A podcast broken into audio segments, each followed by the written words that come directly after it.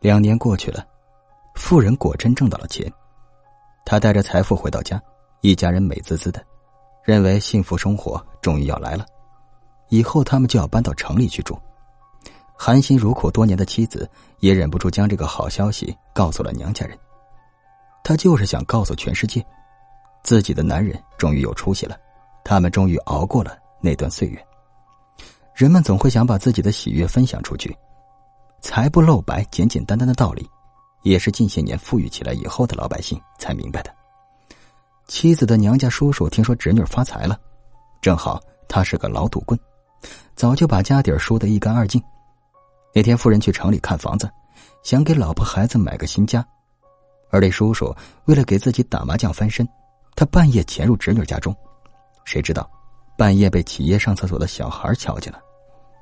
妻子特别愤怒。要把自己叔叔扭送去派出所，可那个时代严打，偷东西被捉可不像现在这么简单。那叔叔害怕的厉害，最后一不做二不休，把娘俩都杀害了。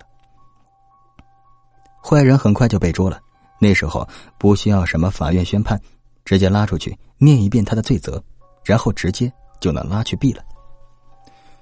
虽然坏人得到了惩罚，可妻子却怨恨难消。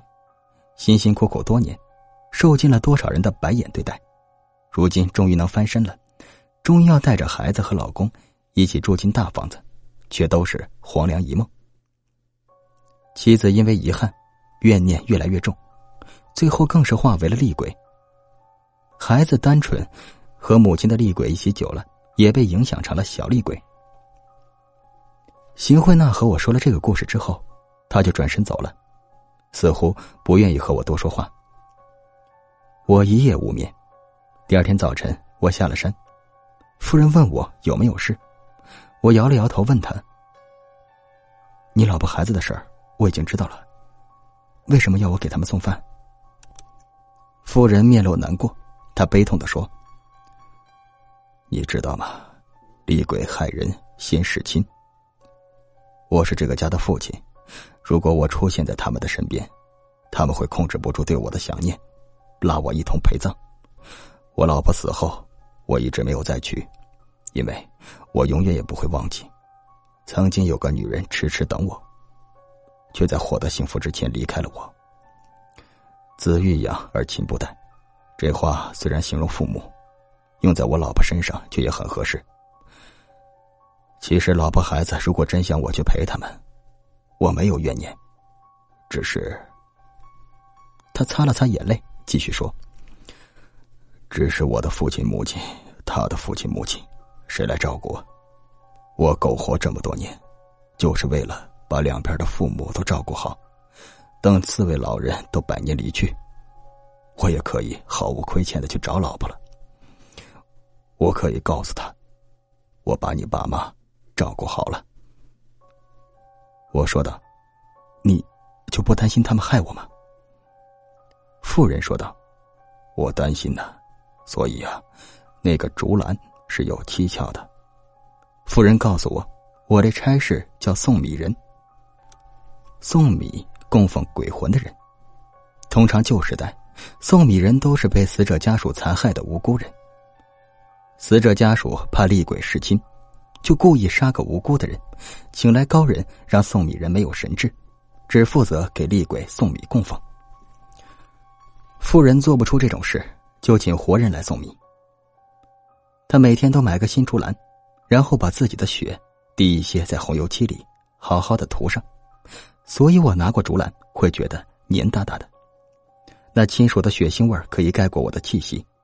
厉鬼不杀送米人，是以为送米人不是活人。为了不让我被厉鬼发现，他每一天都要给自己抽血，用新竹篮、新油漆、新抽的血，这样才能保证血腥味够浓郁。送米人毕竟是没有神智的奴仆，只会说一句自己是送米的，可一旦我开口说了别的话，就会被发现我不是送米人，而是一个大活人。等到了子时，厉鬼就会控制不住害人的心。夫人说到这儿的时候，忽然抬起自己的胳膊，让我看她的针眼儿。他还让我进了他家，屋内都是抽血用的试管和针头。他满脸惭愧，与我说：“实在抱歉，让你做这么危险的事儿，主要是我难过。我老婆孩子是厉鬼，这些年来，从没人敢供奉他们。我哪忍心看自己老婆孩子连点香火都没有，所以，才出此下策。”我问道：“那姓邢的丫头，你知道是怎么回事吗？”那孩子也是可怜。去年春天的时候，他在自己家洗澡，不小心摔跤了。都是摔跤，别人啥事没有，他偏偏脑袋磕着了，再也没能起来。去年春天，难怪我不知道这件事。那时候我还在县城里读寄宿高中，暑假也没回来，因为要在县里打暑假工。继父不喜欢我读书，他说读书没出息，从来不给生活费。母亲怕他和自己分手，也总是让我听继父的话，还责备我不要害他丢了家庭。我只好一直自食其力。原来邢慧娜去年就去世了。我想了想，跟夫人说：“我可以继续帮你送米。我已经明白了，除了你交代的话，其他什么都不能说。”妇人吃惊的问：“真的？”“啊，对，但我有个要求。”他说。是想加工资吗？没有问题，只要你愿意帮忙供养我的老婆孩子。我每个月给你一万五。我愣住了，怎么莫名其妙加了五千块工资？我说道：“呃，不是这个意思，我希望你能给我三碗饭。我看见邢慧娜了，都是供养，多一个人也可以吧？”哦，那自然行啊。不过既然是供养他的。如果他没有害你的心，那他以后专门用一个竹篮就行了。呃呃，那个加五千块钱这事儿，本来我是不想的，但既然你都提了，你也知道这工作没问题，我给你加。我松了口气，加五千块工资，两个月又是一万块，我以后的寒暑假都可以放心的在外打工了，这个家也可以永远不回来。我去休息了一整天，等黄昏时，我提着两个竹篮上了山。我将母女的竹篮放在那儿，随后进了邢慧娜的家。邢慧娜不在家，可当太阳落山之后，她却出现了。她见到我来，看到了地上的饭，问我：“什么意思？”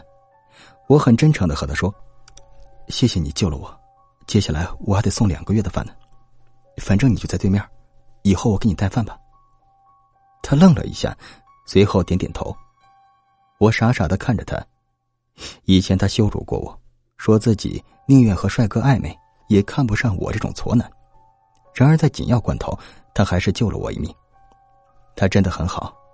我来到窗边，看着对面的老屋。我忽然说：“之前你突然说让我来你家睡，是为了救我，不让我住在那老屋，对吗？”邢慧娜坐在那竹篮旁边。他没有吃饭，而是端起米饭，好像在闻。他轻轻说了声“对”，我又想起了昨夜，那吊带从他肩上滑落，而他对我勾了勾手指那一幕。此时此刻，我不由得脸红心跳，用力摇了摇头，让自己别想这么多。我又看向那老屋，那对母女想必也在享受老公的供养。接下来的两个月，我每天都来送饭，每天晚上都住在邢慧娜家里，她仿佛是不会累，不会睡觉。而我就熬夜和她聊天，不去那危险老屋待着。聊得久了，邢慧娜越来越可爱。每当我说有趣的事逗她开心，她都会捂嘴直笑，那眼睛弯成了月牙一样，特别可爱。我看着她，会忍不住发呆。无论是从前还是现在，她都是那个好美丽的女孩。在暑假的最后一天，我来和邢慧娜告别。可在我开口之前，她却先和我告别了。我要去投胎了，还有，对面的母女，上个星期就投胎了。啊！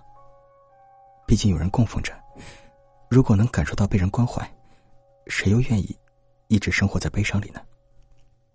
我说道：“既然他们上星期就投胎了，你为什么不跟我说？”邢慧娜吐了吐舌头，调皮的说。我要是和你说了，你不来送饭了怎么办？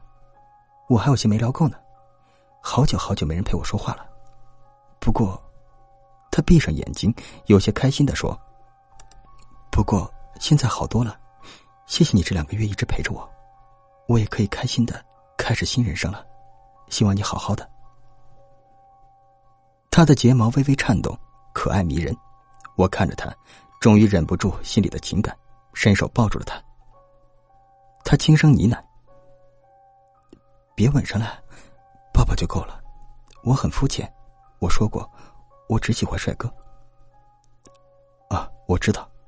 我轻轻的说：“我只是想谢谢你。”他扑哧一笑，忽然在我额头上亲了一下。他的身体微微发光，随后化为星光点点。消散在了我的怀中。邢慧娜投胎去了，她自始至终也没有喜欢过我，但她是个善良的人，哪怕不喜欢我，也愿意救我一命。我拿了工钱，踏上了求学的道路，开启了自己的新人生，却永远也不会忘记他。好了，故事讲完了，再见。